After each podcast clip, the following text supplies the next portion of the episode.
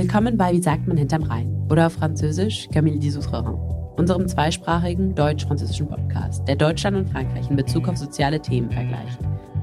Polizeigewalt, nationale Identität, LGBT-Plus-Rechte, Elternrechte, Streiks, Verhältnis zur Religion.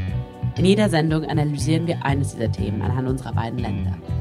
Wir wollen kulturelle Aspekte aufgreifen, die in anderen deutsch-französischen Co-Produktionen fast nie behandelt werden, obwohl sie unserer Meinung nach ein tiefgreifendes Verständnis des Nachbarlandes aber auch des eigenen Landes ermöglichen. Wenn Sie sich also für Deutschland, Frankreich oder ganz allgemein für soziale Fragen interessieren, dann sind Sie bei Wie sagt man hinterm Rhein genau richtig. In dieser Folge beschäftigen wir uns mit Streiks. In Umfragen landet Frankreich sehr oft unter den ersten drei Plätzen, wenn es darum geht, wie häufig in einem Land gestreikt wird. In Deutschland ist die Streikquote hingegen traditionell viel niedriger. Wir werden beide Länder nacheinander analysieren, um dadurch zu verstehen, wie unterschiedlich Konflikt-, Verhandlungs- und Gewerkschaftskulturen sind. Wir beginnen im ersten Teil dieser Episode mit Frankreich. Dafür haben wir Stéphane Siro eingeladen. Vielen Dank, dass Sie unsere Einladung angenommen haben und, und auf unsere Fragen eine Antwort liefern werden. Sie sind Soziologe und Experte für Streikrecht, Gewerkschaften und soziale Fragen in Frankreich und somit unser Frankreich-Experte für unser Thema in dieser Folge. Lassen Sie uns direkt in das Thema einsteigen und einige Begriffe erklären. Können Sie uns in einem Satz sagen, was ein Streik ist?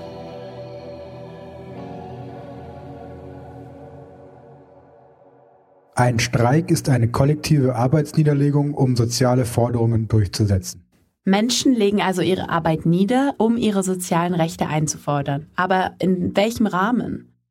Ein Streik kann verschiedene Dimensionen haben. Er kann lokal stattfinden und nur ein Unternehmen betreffen. Er kann ein ganzes Gebiet betreffen oder er kann im weiteren Sinne eine soziale Bewegung sein, die das gesamte Staatsgebiet betrifft. Für den Fall, dass das gesamte Staatsgebiet von einem Streik betroffen ist, spricht man dann auch von einem Generalstreik? Für die deutschsprachigen ZuhörerInnen, bei landesweiten Demonstrationen wird in Frankreich nämlich häufig von einer Grève Générale, also von einem Generalstreik gesprochen.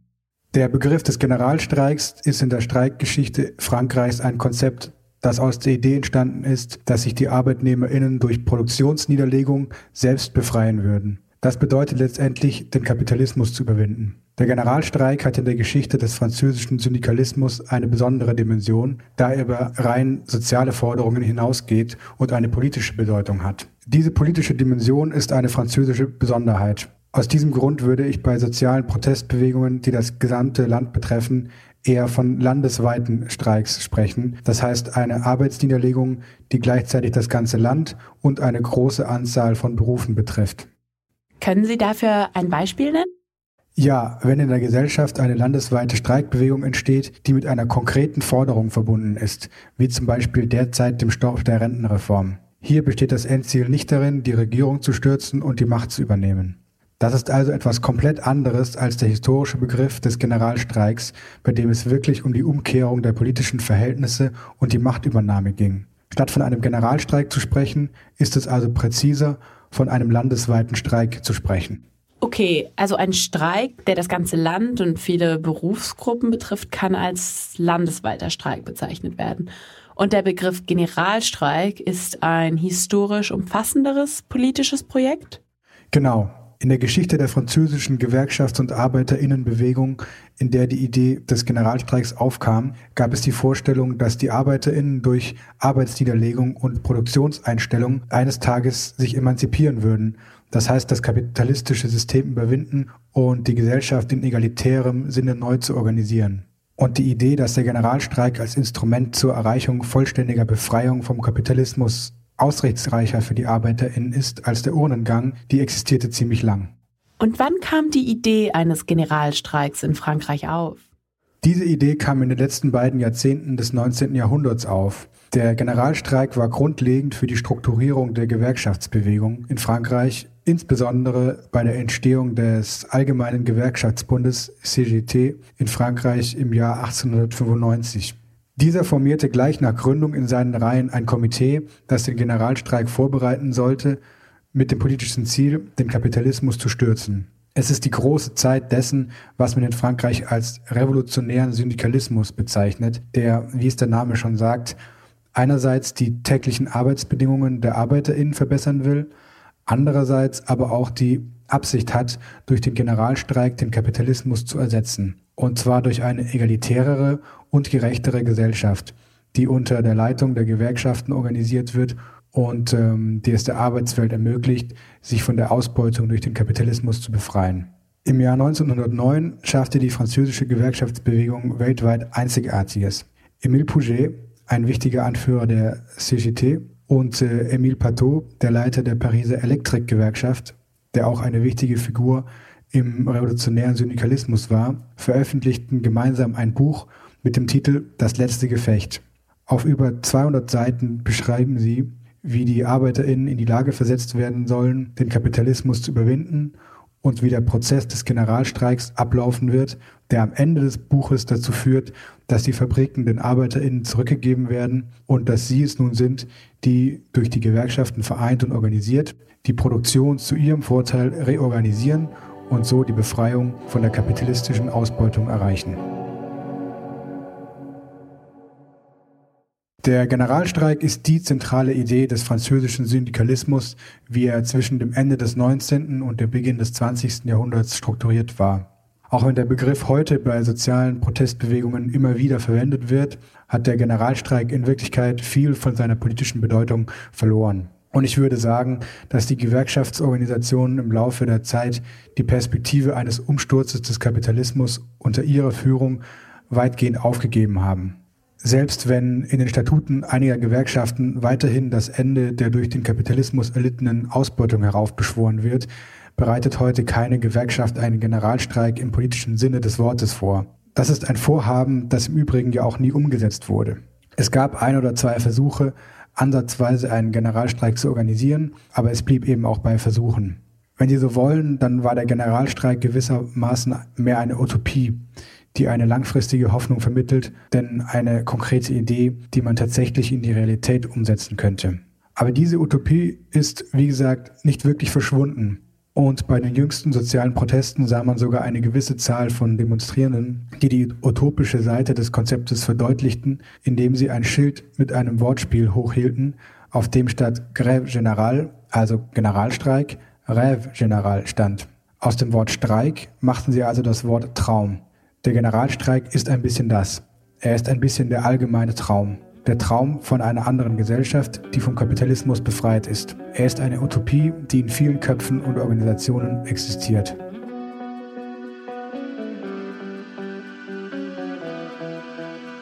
Danke für diese Präzisierung.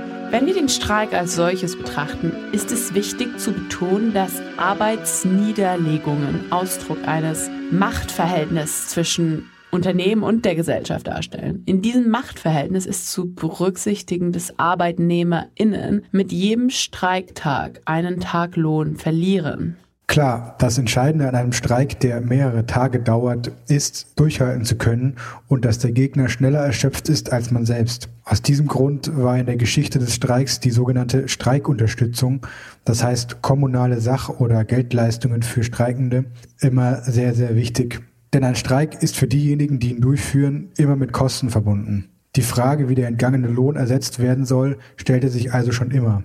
Denn viele Streikthemen sind schlicht und einfach langfristig angelegt. Sobald ein Streik beginnt und mehrere Tage oder sogar noch länger, ganz selten sogar mehrere Wochen dauert, ist es klar, dass diejenigen, die ihn führen, unterstützt werden müssen, um durchzuhalten.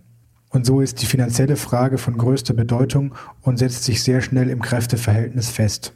Und für diejenigen, die das nicht kennen, eine Streikkasse ist so etwas wie ein Spendentopf, der auf Initiative einer sozialen Bewegung, oft einer Gewerkschaft, initiiert wird. Es ist ein Solidaritätssystem, dessen Hauptzweck darin besteht, den Streikenden einen Teil oder den gesamten Lohnausfall während eines Streikes, das heißt die verlorenen Arbeitstage, auszugleichen. Leider sind die Streikkassen der französischen Gewerkschaften nicht so gut gefüllt, sodass die meisten Gewerkschaften in Frankreich nicht in der Lage sind, für einen verlorenen Arbeitstag ausreichend zu entschädigen. In Deutschland hingegen gibt es große Gewerkschaften, wie zum Beispiel die IG Metall. Wenn es zu einer Mobilisierung kommt, haben sie genug Gelder, den Streikenden weitgehend eine Art Lohnersatz zu verschaffen. In Frankreich ist das praktisch unmöglich. Hier ist man nicht in der Lage, das auf Dauer zu leisten. Das hat auch mit einem sehr niedrigen gewerkschaftlichen Organisationsgrad zu tun. Nur zehn Prozent der ArbeiterInnen sind in einer der französischen Gewerkschaften organisiert. Das heißt natürlich, dass die Mittel recht begrenzt sind. Der gewerkschaftliche Organisationsgrad ist also der Anteil der gewerkschaftlich organisierten ArbeitnehmerInnen in Bezug auf die Gesamtzahl der ArbeitnehmerInnen in einem bestimmten Beruf oder einer bestimmten Branche. Also ganz konkret bedeutet das, dass man in Frankreich bei zehn ArbeitnehmerInnen nur auf eine gewerkschaftlich organisierte Arbeitnehmerin kommt. Und um bei den technischen Fragen des Streiks zu bleiben, welche Formen der kollektiven Arbeitsniederlegungen gibt es? Es gibt einige verschiedene Formen. Die traditionelle Form ist die Einstellung der Produktion an einem Tag X, die mehrere Tage, Wochen oder ganz selten sogar mehrere Monate dauert, bis das Kräftemessen zu einem Ergebnis führt, das manchmal positiv, manchmal negativ sein kann und in der Regel zu einem Kompromiss führt. Das ist der klassische Streik, der mehrtägige Streik, der von Tag zu Tag verlängert wird und selbst verschiedene Formen annehmen kann. Ansonsten gibt es verschiedene Streiktechniken. Zum Beispiel gibt es den sogenannten Rotationsstreik, bei dem die Beschäftigten abwechselnd in den Streik treten. Ich habe dies im Baugewerbe beim äh, Bau der Pariser Metro untersucht, wo die Erdarbeiterinnen Baustelle für Baustelle in den Streik traten. So konnten die, die weiterarbeiteten, die, die die Arbeit niedergelegt hatten, finanziell unterstützen. Und sobald deren Forderungen erfüllt wurden, nahmen sie ihre Arbeit wieder auf. Die nächste Baustelle trat in den Streik und wurde ihrerseits von den anderen unterstützt. Okay, der Rotationsstreik hat also eine sehr solidarische Seite. Welche andere Arten von Arbeitsniederlegungen gibt es? Eine weitere Art der Arbeitsniederlegung, die in den letzten Jahren populärer geworden ist, sind die sogenannten Kurzstreiks, bei denen die Arbeit für einige Minuten oder Stunden, manchmal auch wiederholt, niedergelegt wird. Das reicht manchmal schon aus, um den Produktionsablauf durcheinander zu bringen und es ist für die Beschäftigten weniger risikoreich. Denn natürlich sind Lohnabzüge geringer. In den letzten Jahren hat diese Art der Streikpraxis stark zugenommen. Dann gibt es noch den sogenannten Aktionstag, der häufig bei sozialen Protestbewegungen von landesweitem Interesse vorkommt. Aktionstag bedeutet eine Arbeitsniederlegung über 24 Stunden, die von einer Demonstration begleitet wird und in regelmäßigen Abständen wiederholt werden kann. Von einem normalen Streik unterscheidet sich der Aktionstag insofern, als dass es sich um ein bestimmtes Datum handelt, an dem die Gewerkschaften für exakt 24 Stunden zum Streik aufrufen und am nächsten Tag die Arbeit wieder aufgenommen wird. Ansonsten gibt es noch Besetzungsstreiks, die in Frankreich hauptsächlich zur Zeit des Front Populaire durchgeführt wurden. Die gab es zwar auch schon vorher, aber es war vor allem der Front Populaire, der diese Praxis populär machte. Das bedeutet einen Streik, der mit der Besetzung des Arbeitsplatzes einhergeht. Anstatt ihren Arbeitsplatz zu verlassen, blieben die streikenden ArbeitnehmerInnen dort. Das war 1936 der Fall, als ArbeiterInnen und später sogar einige Angestellte großer Kaufhäuser ihre Arbeit niederlegten, aber vor Ort blieben, weil sie befürchteten, das durch Nichtstreikende ersetzt zu werden. Das war auch der ursprüngliche Sinn des Besetzungsstreiks. Damals war es möglich, dass Unternehmen neue MitarbeiterInnen einstellen um die Streikenden zu ersetzen. Das ist heute rechtlich gesehen nicht mehr möglich. Der Besetzungsstreik verhindert also, dass durch Neuanstellungen die Arbeit wieder aufgenommen und der Streik so gebrochen werden kann. Dann gibt es noch den sogenannten Perlenstreik. Dabei handelt es sich um eine Abfolge von Arbeitsniederlegungen, die entweder von kurzer Dauer sind, ähnlich wie bei den Kurzstreiks, oder um eine Verlangsamung der Arbeitsaktivität. Es muss also nicht immer eine komplette Arbeitsniederlegung sein. Durch die Verlangsamung der Produktion werden die Einkünfte reduziert und so Druck auf das Unternehmen ausgeübt. Es gibt also den klassischen Streik, den Rotationsstreik, den Kurzstreik, den Aktionstag, den Besetzungsstreik und den Perlenstreik. Es gibt noch weitere Streikformen, die in der Regel aber nicht erlaubt sind. Ich denke da zum Beispiel an den Dienst nach Vorschrift. Das heißt, man streikt nicht, sondern arbeitet weiter und wendet alle möglichen Vorschriften an, um so den Betrieb zu verlangsamen, indem man Schritt für Schritt alle Regeln, die es gibt, befolgt. Ein konkretes Beispiel, die Eisenbahner vor dem Zweiten Weltkrieg taten das regelmäßig. Damals stand in den Sicherheitsvorschriften, dass der Lokführer vor dem Überqueren, zum Beispiel einer Brücke, von der Lokomotive absteigen und sich vergewissern sollte, dass die Brücke in einem guten Zustand ist und sicher überquert werden kann.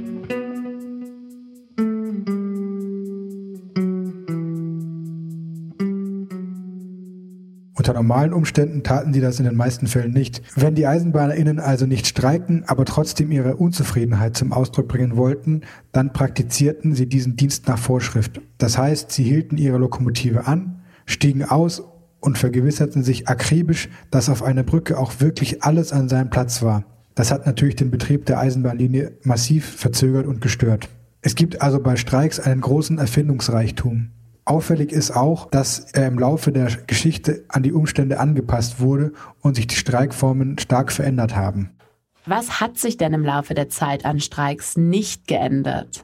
Was sich nicht geändert hat, ist, dass das Lohn-Arbeitsverhältnis irgendwann zu einer Konfliktsituation führt. Das ist ein klassischer Streikgrund. Ich würde fast schon sagen, normal, da eine Arbeitnehmerin nicht unbedingt die gleichen Interessen verfolgt wie die Chefin. Das führt eben häufig zu einem Kräftemessen durch Streiks. Das ist eine Konstante in der Geschichte der Arbeitnehmerinnenschaft. Konstant ist aber auch, dass sich die Streikformen immer wieder an die Produktionsbedingungen und die wirtschaftliche Konjunktur angepasst haben. Das ist sehr gut zu beobachten. Ist es möglich festzustellen, wann historisch der erste Streik stattfand?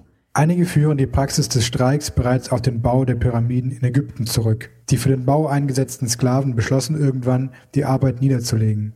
Das ist natürlich etwas anderes als ein Streik aus heutiger Sicht, da das Lohnverhältnis fehlt. Aus diesem Grund würde ich die Geschichte der Streiks mit der ersten industriellen Revolution zusammenlegen, weil an diesem Punkt durch die Industrialisierung, durch die Entstehung von Fabriken das Lohn-Arbeitsverhältnis zum zentralen sozialen Wechselverhältnis in westlichen Gesellschaften wurde.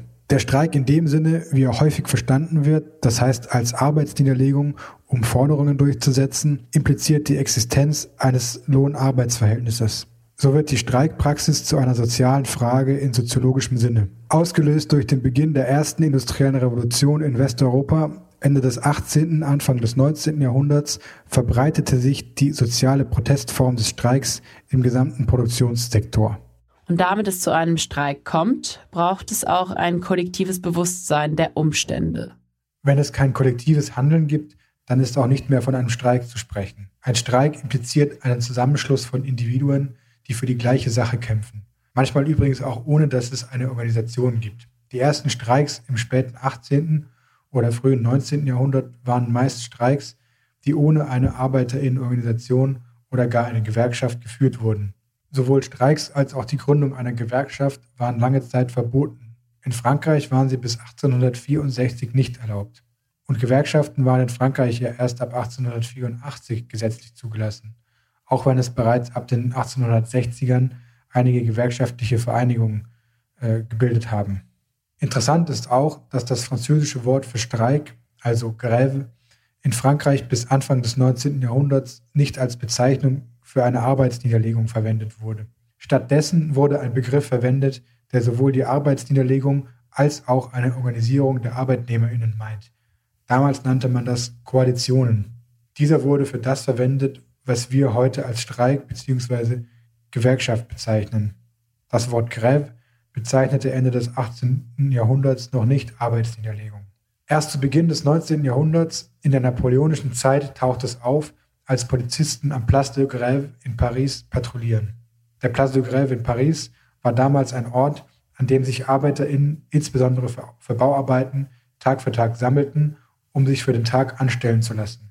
Die Polizisten, die über die Geschehnisse auf dem Platz wachten, stellten in ihren Berichten fest, dass die ArbeitnehmerInnen das Wort Grève nutzten, um sich zu weigern, von den Arbeitgebern angestellt zu werden.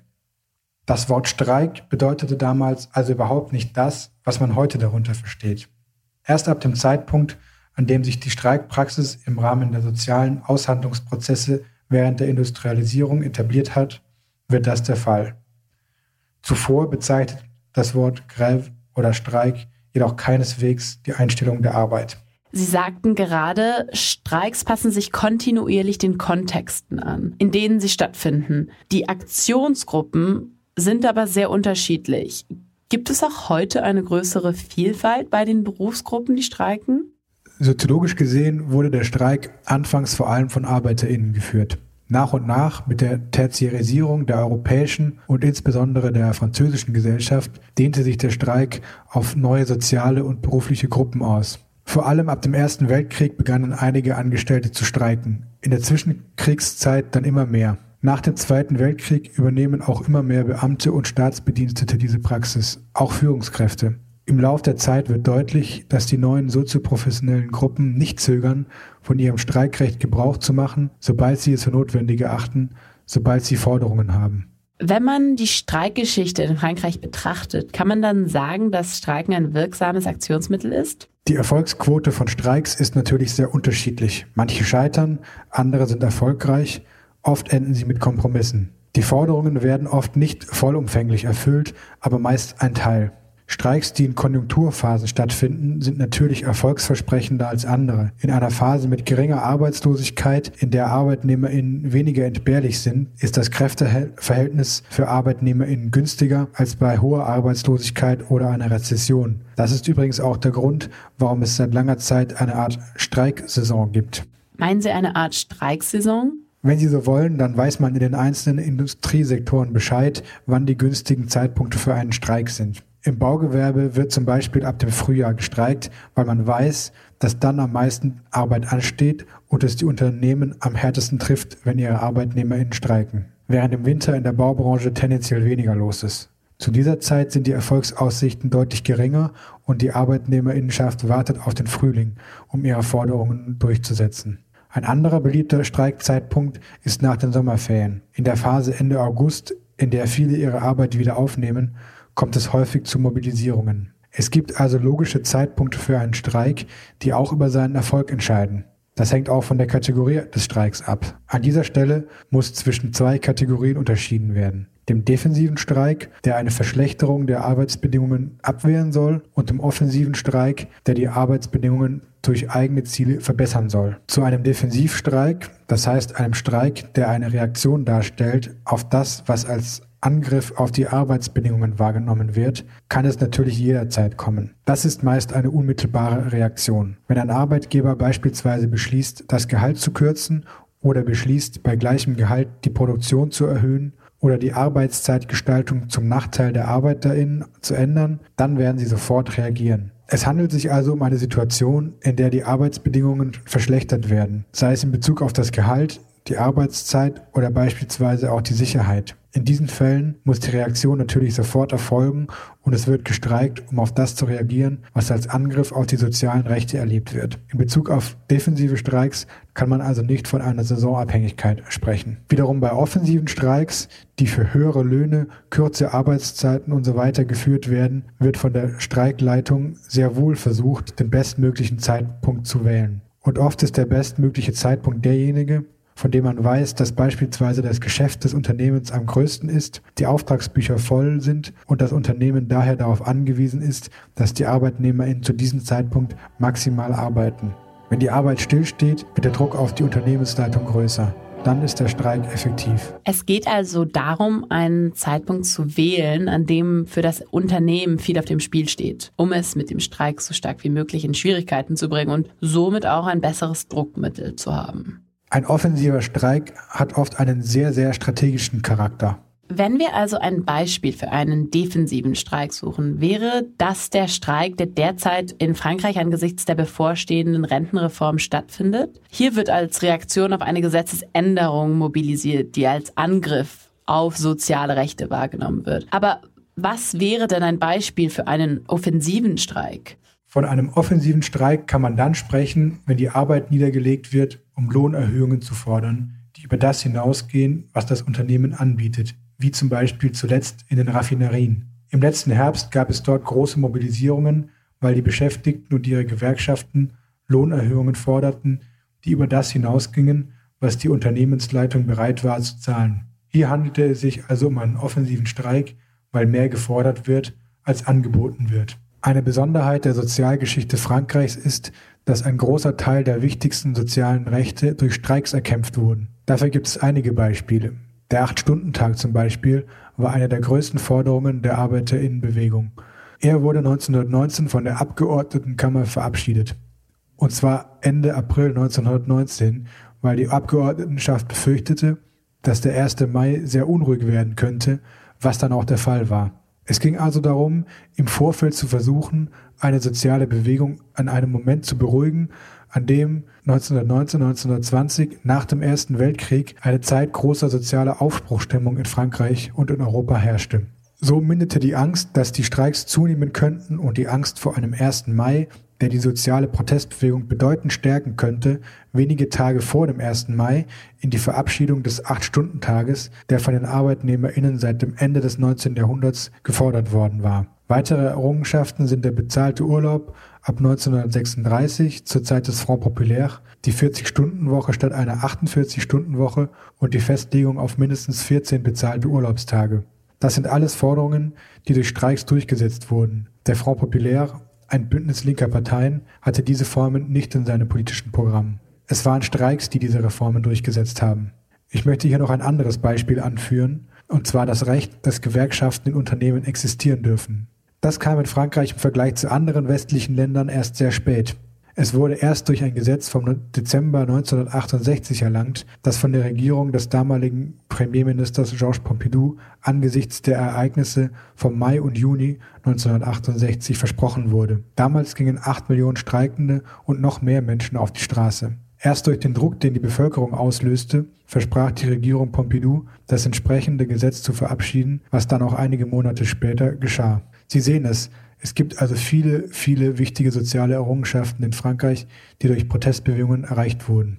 In gewisser Weise könnte man sogar die Schaffung der Sozialversicherung und die Gründung von Betriebsräten dazuzählen, die nach der Befreiung Frankreichs 1944 durchgesetzt wurden allerdings nicht direkt durch Streiks in engerem Sinne, sondern durch das Engagement der GewerkschaftlerInnen und vieler KommunistInnen im Widerstand. Dies führte zum sogenannten Programm des Nationalen Widerstandsrats CNR, der die Präsenz eines großen Teils der Arbeiter-, Gewerkschafts- und politischer Bewegungen im Rahmen des Widerstands belegt. Und so wurde es als legitim angesehen, dass es nach Kriegsende zu großen sozialen Reformen kommt. Es ist in Frankreich selten, dass große soziale Errungenschaften ausschließlich durch Gesetze erreicht werden. Es gibt aber einige wenige. Als zum Beispiel François Mitterrand 1981 zum Präsidenten gewählt wird, lässt er im gleichen Atemzug eine fünfte Woche bezahlten Urlaub und die 39-Stunden-Woche verabschieden. Das geschah nicht im Rahmen einer Protestbewegung, aber sie sind in Frankreich oft der Ausgangspunkt für die Verbesserung der sozialen Rechte. Könnte man sagen, dass es in Frankreich eine Konfliktkultur gibt? Ja, das hat eine sehr kulturelle Dimension. In Frankreich haben sich alle Akteure, die Arbeitgeber, der Staat und in gewisser Weise auch die Gewerkschaften dafür entschieden, die sozialen Verhältnisse über den Konflikt zu regeln, also den Konflikt zum ersten Schritt eine Regulierung der sozialen Verhältnisse zu machen. In anderen Ländern wie Deutschland und insbesondere der BRD nach dem Zweiten Weltkrieg entschied man sich dafür, die Beziehungen zwischen den Akteuren durch Verhandlungen statt Konflikten wieder aufzubauen. Was in Frankreich unvorstellbar wäre, ist die Unterzeichnung eines sozialen Friedensabkommens, wie es in Deutschland üblich ist, bei dem sich die unterzeichneten Gewerkschaften für einen bestimmten Zeitraum verpflichten, nicht zu Streiks aufzurufen. Das wäre in Frankreich so nicht vorstellbar. Das liegt, wie gesagt, daran, dass man sich in Frankreich dafür entschieden hat, die Verhältnisse durch den Konflikt zu regulieren, gegenüber Deutschland, wo man sich einig ist, zuerst Verhandlungen zu beginnen. Dort nutzen die ArbeitnehmerInnen und ihre Gewerkschaften die gegebenen Möglichkeiten aus. Damit meine ich, dass in Deutschland den ArbeitnehmervertreterInnen in den Unternehmen mehr Befugnisse eingeräumt werden. In Deutschland haben Unternehmen mit mehr als 2000 Beschäftigten paritätisch besetzte Aufsichtsräte. In Betriebsräten in Deutschland liegt die Untergrenze für die Zahl an VertreterInnen der ArbeitnehmerInnen viel höher als in Frankreich. Das gibt ihnen eine Verhandlungsposition, die es in Frankreich so nicht gibt. Denn gerade hier sind die ArbeitnehmervertreterInnen systematisch in der Minderheit, zum Beispiel in Verwaltungsräten in Unternehmen. Die Betriebsräte in Frankreich haben zwar eine Reihe rechtlicher Möglichkeiten, aber letztendlich sind sie nicht wirklich in der Lage, ihre bloße Existenz als Verhandlungs- oder Druckmittel zu nutzen, wodurch sie dann vielleicht nicht auf Streiks zurückgreifen müssten. Sie können so nicht wirklich bedeutenden Einfluss ausüben. Der größte Machthebel, den die Arbeitnehmervertreterinnen in Frankreich haben, ist also das Streikrecht. Man kann also sagen, dass das französische System so aufgebaut ist, dass die ArbeitnehmerInnen, Vertretungen und Gewerkschaften in den Betriebsräten nur sehr wenig Einflussmöglichkeiten haben und ihr größtes Machtmittel sozusagen der Streik ist. Im Gegensatz zu Deutschland, wo ArbeitnehmerInnen, Vertretungen und Gewerkschaften viel mehr Verhandlungsmacht besitzen, sodass sie nicht jedes Mal gezwungen sind zu streiken. Genau, das ist sehr stark abhängig von den sozialen Grundideen einer Gesellschaft, der politischen Konstruktion und den Befugnissen, die der Arbeitnehmerinnenvertretung eingeräumt werden. In verschiedenen Ländern wurden unterschiedliche Entscheidungen getroffen. Es gibt Länder, die dem Modell in Frankreich ein wenig ähneln, wie zum Beispiel Italien, das nach dem Zweiten Weltkrieg seine sozialen Verhältnisse nach ähnlichem Muster wieder aufgebaut hat. Frankreich und Italien gehören übrigens zu den wenigen Ländern, die das Streikrecht in ihrer Verfassung verankert haben. Ja, das Streikrecht ist in Frankreich seit 1946 in der Verfassung verankert, auch wenn es bestimmte Berufsgruppen wie Polizei, Militär und RichterInnen ausschließt. Das zeigt, wie sakral das Streikrecht behandelt wird, wenn ich das so überspitzt mal formulieren darf. Denn es in die Verfassung aufzunehmen, ist schon eine bedeutende Sache. Aus diesem Grund werden in Frankreich immer noch regelmäßig soziale Konflikte ausgetragen, auch wenn man sagen muss, dass sich gemäßigte Tarifverhandlungen in den letzten 40 Jahren doch stark etabliert haben. Auch wenn insgesamt Streiks tendenziell weniger genutzt werden als beispielsweise in den 50er, 60er und 70er Jahren, ist es doch so, dass der Streik gewissermaßen die erste Etappe einer Verhandlung ist. Er ist der Auslöser. In Frankreich wird in Unternehmen sehr wenig verhandelt, ohne dass es vorher einen Streik gab. Die jüngsten Statistiken des Arbeitsministeriums zeigen, dass die Unternehmen, in denen in Frankreich am meisten Verhandlungen geführt und Tarifverträge unterzeichnet wurden, auch die Unternehmen sind, in denen es die meisten Streiks gab. Umgekehrt sind die Unternehmen, in denen es keine sozialen Konflikte gab, diejenigen, in denen es fast nie zu Tarifverhandlungen kam. Das läuft ein bisschen nach dem Schema, naja, wenn es keine Konfliktsituation gibt, dann gibt es auch keinen Grund zu verhandeln. Man wartet also, bis es zu einem Arbeitsausstand kommt, bevor man eine Diskussion überhaupt beginnt. Es herrscht ein großes Misstrauen unter den Aktanten. Deshalb spreche ich auch von einer kulturellen Dimension. Das heißt, in Frankreich gibt es zwischen den Gewerkschaften und den Arbeitgebern keine Kultur des gegenseitigen Vertrauens, wie es sie zum Beispiel in Deutschland oder in den skandinavischen Ländern stärker ausgeprägt gibt, wo jeder der sozialen Aktanten die Legitimität dessen, was der Gesprächspartner oder die Gesprächspartnerin vorbringt, akzeptiert und versucht, auf dieser Grundlage einen Kompromiss zu finden. In Frankreich ist das ganz anders. Hier herrscht ein großes Misstrauen und man sieht den anderen eher als Gegner, um nicht zu sagen Feind, denn als Partner. Eine der Besonderheiten in Frankreich in Bezug auf Streiks ist also die Konfliktkultur, die mit der politischen Organisation des Landes zusammenhängt. Spielt es denn auch eine Rolle, dass Frankreich ein zentralisiertes Land ist? Ja, das spielt eine große Rolle insofern, als dass es in Frankreich regelmäßig und jüngst immer häufiger soziale Protestbewegungen gibt, die den Staat als solchen adressieren. Das liegt an der Zentralisierung dieses Landes, in dem die Institutionen die politische Macht haben, Sozialgesetze zu erlassen und den Großteil der sozialen Bedingungen zu bestimmen. Und so sieht sich der Staat in dieser Phase großen Protestbewegungen gegenüber, in der seit den 1980er Jahren die sogenannten sozialen Rechte durch Gesetze der öffentlichen Hand immer mehr zurückgedrängt werden. Das ist eine französische Besonderheit, die man anderswo nicht oder nur in sehr geringem Umfang findet. Denn in anderen Ländern gibt es nicht unbedingt diese zentralisierten Strukturen und einen Staatsapparat, der das Sozialrecht bestimmt. Zum Beispiel in Deutschland werden die sozialen Bedingungen im Wesentlichen nicht von gewählten VertreterInnen bestimmt, jedenfalls nicht bei umfassenden sozialen Reformen. Vor nicht allzu langer Zeit, noch zu Zeiten von Angela Merkel, wurde in Deutschland beschlossen, einen Mindestlohn einzuführen. Das hat zu großen Debatten geführt, weil es dort nicht üblich ist, dass der Staat so stark in den sozialen Bereich eingreift. In Deutschland sind Streiks, die dort politische Streiks genannt werden, also Streiks, um Ziele zu erreichen, die außerhalb des Arbeitsverhältnisses richten, verboten. Das heißt, die Deutschen können nicht gegen politische Entscheidungen streiken.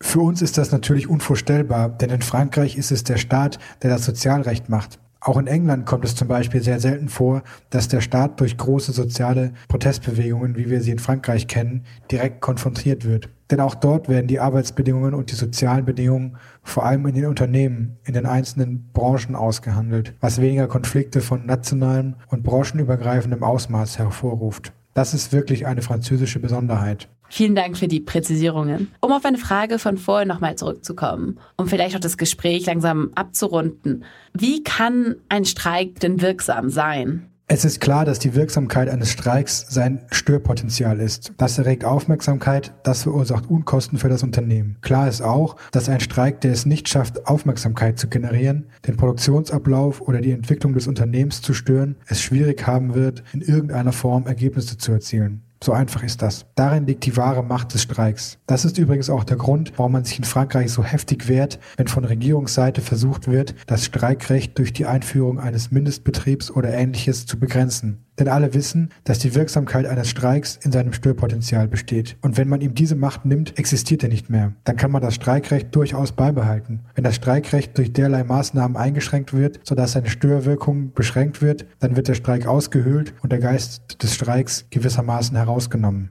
Gab es denn bisher Versuche, das Streikrecht dahingehend einzuschränken? Ja, natürlich. Es gab, wie gesagt, sogar eine Zeit, in der er verboten war. Und zwar bis 1864. Die Arbeit niederzulegen konnte vor Gericht gebracht werden. Jährlich wurden Strafen gegen Streikende verhängt. Manchmal sogar Gefängnisstrafen für die sogenannten Rädelsführer, die einen Streikkonflikt angeführt hatten. Und wenn eine größere Menge Streikender Angst auslöste, zum Beispiel die Bergarbeiterstreiks im 19. Jahrhundert, dann wurde die Armee zur Niederschlagung dieser Streiks eingesetzt. Es kam immer wieder zu Auseinandersetzungen mit Verletzten oder gar Toten bei sozialen Konflikten, die in der Regel eher auf Seiten der Streikenden zu finden waren. Da war zum Beispiel Georges Clemenceau eine der wichtigen Figuren der dritten französischen Republik, der sich den Titel Streikbrecher anheften ließ und der Anfang des 20. Jahrhunderts nicht zögerte, Ordnungskräfte zur Unterdrückung von Arbeitsniederlegungen einzusetzen. Nach und nach hat der Staat bei sozialen Konflikten mehr und mehr vermittelt, wobei er seine repressive Rolle nicht ganz aufgab, sondern verstärkt eine Art Schiedsrichterrolle übernahm. Und indem immer mehr akzeptiert wurde, dass der Staat selbst stärker Adressat nationaler Unruhen war. Das war nach dem Zweiten Weltkrieg häufig der Fall. Im Allgemeinen, zumindest bis in die 1980er und 1990er Jahre, gab es die Tendenz, den Druck auf die Regierung zu verringern und Verhandlungen aufzunehmen, damit soziale Protestbewegungen zum Stillstand kommen. Meiner Meinung nach haben sich die staatlichen Institutionen in Frankreich seit etwa 20 Jahren die ungesunde Angewohnheit zu eigen gemacht, sozialen Protestbewegungen nicht mehr nachzugeben, selbst wenn es diese Bewegungen schaffen, das Kräftegleichgewicht ins Wanken zu bringen.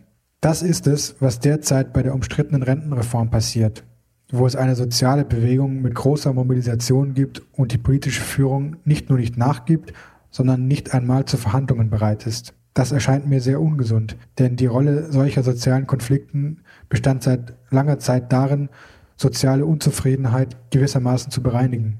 Wenn nun eine Regierung angesichts dieser Unzufriedenheit, wie wir sie zurzeit bei der Rentenreform erleben, sich weigert, diese Unzufriedenheit zu bereinigen und den Druck zu verringern, indem sie entweder der Wiederaufnahme von Verhandlungen zustimmt oder ihre Reform zurückzieht, dann wird das auf Dauer dazu führen, dass soziale Notlagen und die Unzufriedenheit zunehmen und schließlich zu politischen Kollateralschäden führen. Denn wenn es einer großen Protestbewegung nicht gelingt, ihre Forderungen mehr oder weniger umzusetzen, wird sich dies später an der Wahlurne bemerkbar machen. Was im Zusammenhang mit den größten sozialen Protesten in Frankreich der letzten 20 oder sogar 30 Jahre deutlich wird, ist, dass sie in den meisten Fällen einige Monate oder Jahre danach politische Auswirkungen hatten.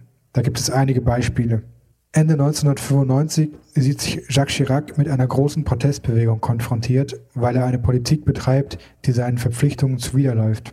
Anderthalb Jahre später verliert seine Partei die Parlamentswahlen und damit die Mehrheit im Parlament. Einer der Gründe dafür sind die Auswirkungen der massiven Mobilisierung Ende 1995. Ein jüngeres Beispiel ist der Grund, der endgültig verhinderte, dass François Hollande für eine zweite Amtszeit als Präsident kandidierte. Das hatte es in der fünften Republik noch nie gegeben dass ein amtierender Präsident nicht wieder antritt. Der Gnadenstoß wurde ihm durch die Proteste gegen ein Gesetz verpasst, das in Frankreich Arbeitsgesetz oder auch El Khomri-Gesetz nach dem Namen der Arbeitsministerin genannt wurde. François Hollande hat sein Gesetz durchgedrückt, ohne Zugeständnisse an die Protestierenden zu machen. Einige Monate später sah er sich außerstande, erneut zu kandidieren, weil seine Unpopularität derart gestiegen war. Diese Unpopularität hat sich hauptsächlich in der Phase der Proteste gegen das Gesetz manifestiert. Diese Praxis hat sich mittlerweile in Frankreich etabliert und es ist davon auszugehen, dass die aktuellen Proteste gegen die Rentenreform dazu führen werden, dass die politischen Verantwortungsträgerinnen nicht wiedergewählt werden. Man kann mit Sicherheit davon ausgehen, dass es politische Konsequenzen geben wird und dass das entweder der Verlust der Mehrheit oder die vorgezogenen Neuwahlen sein werden. Das Wahlverhalten wird in großen Teilen durch das Scheitern der aktuellen Protestbewegung bestimmt sein. Wenn man sich die aktuellen Umfragen ansieht, was natürlich nicht heißt, dass es in ein paar Jahren genauso aussieht, aber dann sieht man, dass diejenigen, die von dem derzeit schlechten Klima aufgrund des breiten Unmuts profitieren, die extreme Rechte ist. Man kann also davon ausgehen, dass die Protestierenden, weil ihre Forderungen ignoriert wurden, sich dazu entschließen, eine Art politischen Urknall zu erzeugen und dass als politische Folge der aktuellen Proteste die extreme Rechte verstärkt gewählt wird. Dieses Szenario ist absolut vorstellbar. Es gibt also in den letzten 20 bis 30 Jahren eine direkte politische Auswirkung landesweiter sozialer Proteste.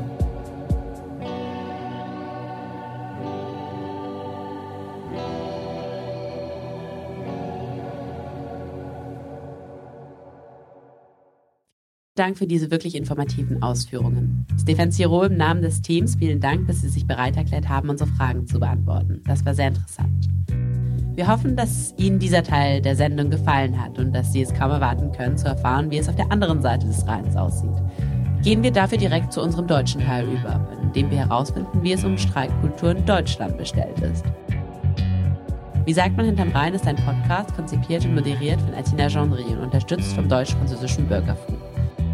Valentin Sisman und Roberto Randazzo haben den Schnitt und die Audiomischung dieser Sendung vorgenommen. Die Musik ist Jenche Scheras verantwortlich und Jeanne Lazenec hatte die redaktionelle Leitung. Für die deutsche Synchronfassung dieser Episode hat Jens Schwarz aus dem Französischen übersetzt und lieh auch unserem Experten Stéphane Thiro seine Stimme. Sie finden diesen Podcast auf allen gängigen Hörplattformen sowie überall da, wo es Podcasts gibt. Wenn er Ihnen gefallen hat, zögern Sie nicht, diese Sendung weiterzuhören. Bis bald.